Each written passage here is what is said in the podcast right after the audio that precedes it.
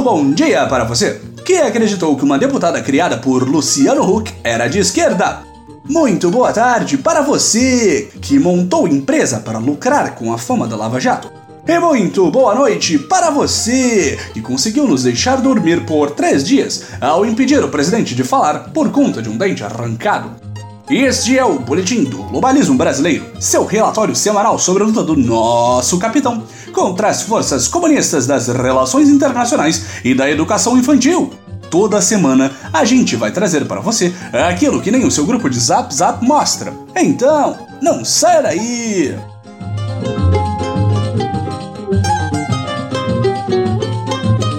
Esta semana, o boletim aborda a boa nova que caiu na boca do povo: a nomeação de Dudu, o nosso Dudu, ao posto de embaixador brasileiro nos Estados Unidos da América. Make Brasil Great Again, Dudu!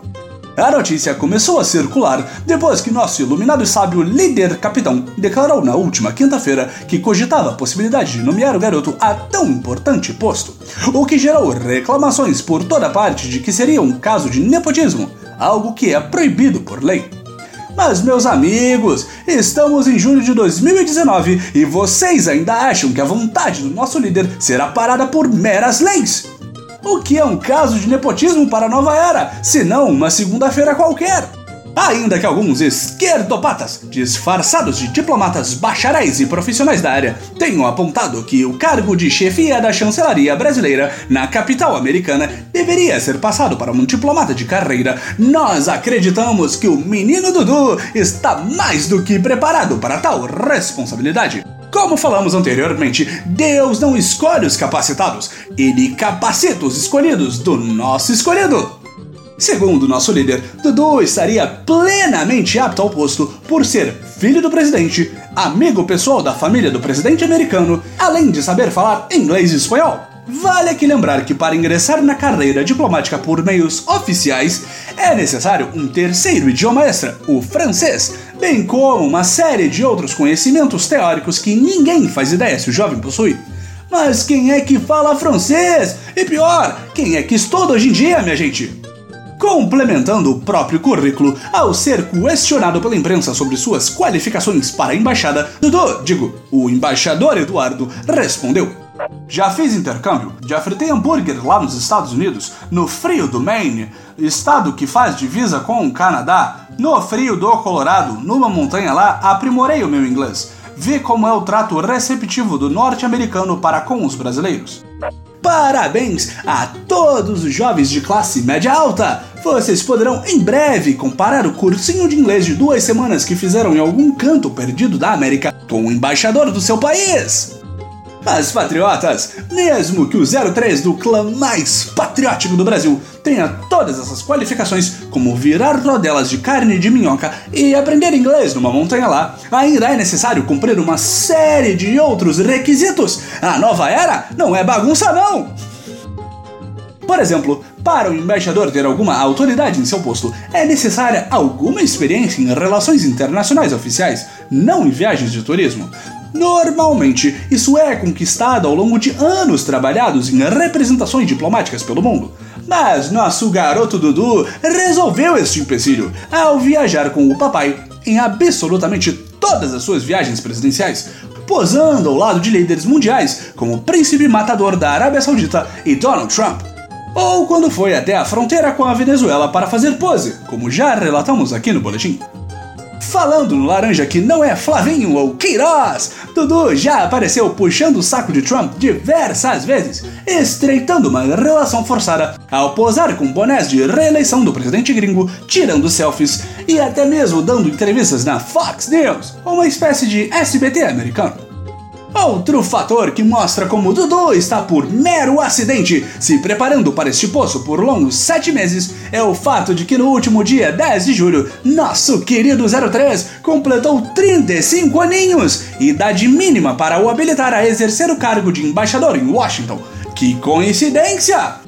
Por outra total Tal e completa coincidência, a capital norte-americana é uma das representações brasileiras que está sem o chefe de chancelaria desde abril, quando nosso capitão criticou a inatividade de diplomatas brasileiros contra as calúnias divulgadas pelos globalistas internacionais de que o sábio e controlado capitão seria ditador, racista e homofóbico.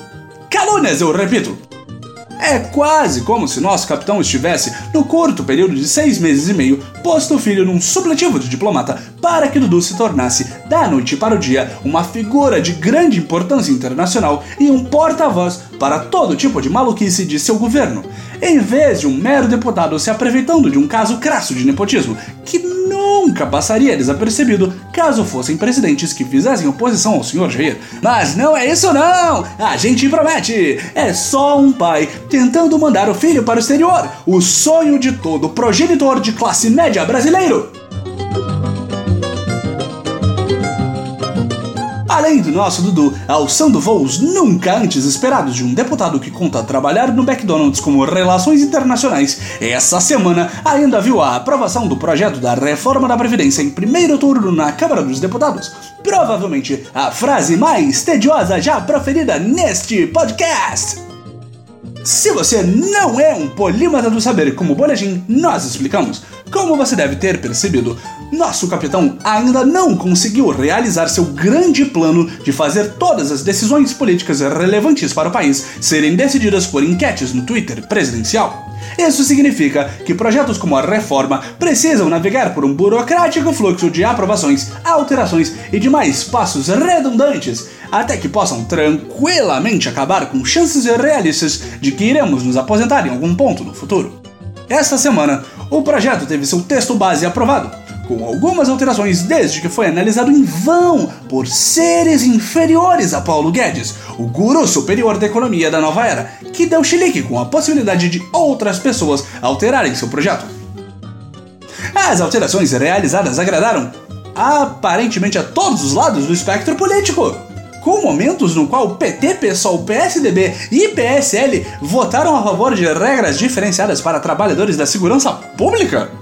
Ah, produção, está certo? Oposição e governo concordando em algo? Isso pode?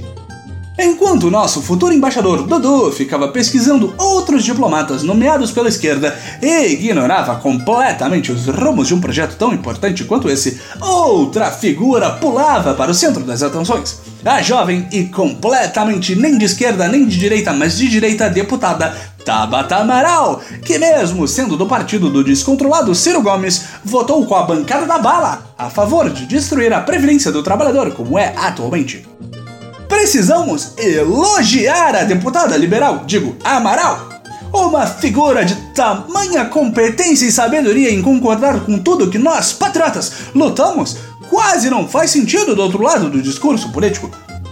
Tanto não faz sentido que, enquanto o PDT tenta expulsar a parlamentar, patrocinada por banqueiros internacionais e amiga de apresentadores da Globo, partidos da nova era como o Novo e a Casa do Senhor, o PSL, abrem os braços para recebê-la. Seja bem-vinda à nova era, senhorita Amaral! Alegrias à parte, precisamos, como sempre, ser críticos da nova era nas raras ocasiões em que erros são cometidos. Até o presente momento, muito se falou de uma economia de 1 trilhão e 200 bilhões de reais após a aprovação do projeto, o que resolveria todos os problemas de nossa amada terra. Mas infelizmente, nós deixamos os perigosos esquerdistas destruírem o projeto tão delicadamente planejado pelo mestre Guedes, fazendo com que a economia prevista seja agora de apenas 900 bilhões de reais. Nem mesmo aumentando o suborno aos parlamentares em quase 2 bilhões, o que fez escândalos como o saudoso mensalão parecerem brincadeira de criança, conseguimos impedir que as inúmeras quatro modificações ao projeto fossem responsáveis por tirar um quarto da eficiência da reforma. Assim não dá, meu povo! Mas, mesmo sendo um projeto longe da magnitude e perfeição das visões proféticas de Guedes, a reforma será o que finalmente salvará nossa nação do colapso. Depois de não conseguirmos resultados similares com a destruição da CLT, a prisão do Lula, o impeachment da Dilma, da eleição do senhor Jair, eu recebi aqui no zap que agora sim, agora vai dar tudo certo. Força, foco e falta de aposentadoria! Esse foi o nosso Boletim do Globalismo Brasileiro para a semana de 15 de julho. Envie sua sugestão ou crítica para o nosso perfil em boletimb no Twitter. E fique ligado nas nossas próximas notícias globalistas. E lembre-se, nepotismo acima de tudo, Brasil acima de todos.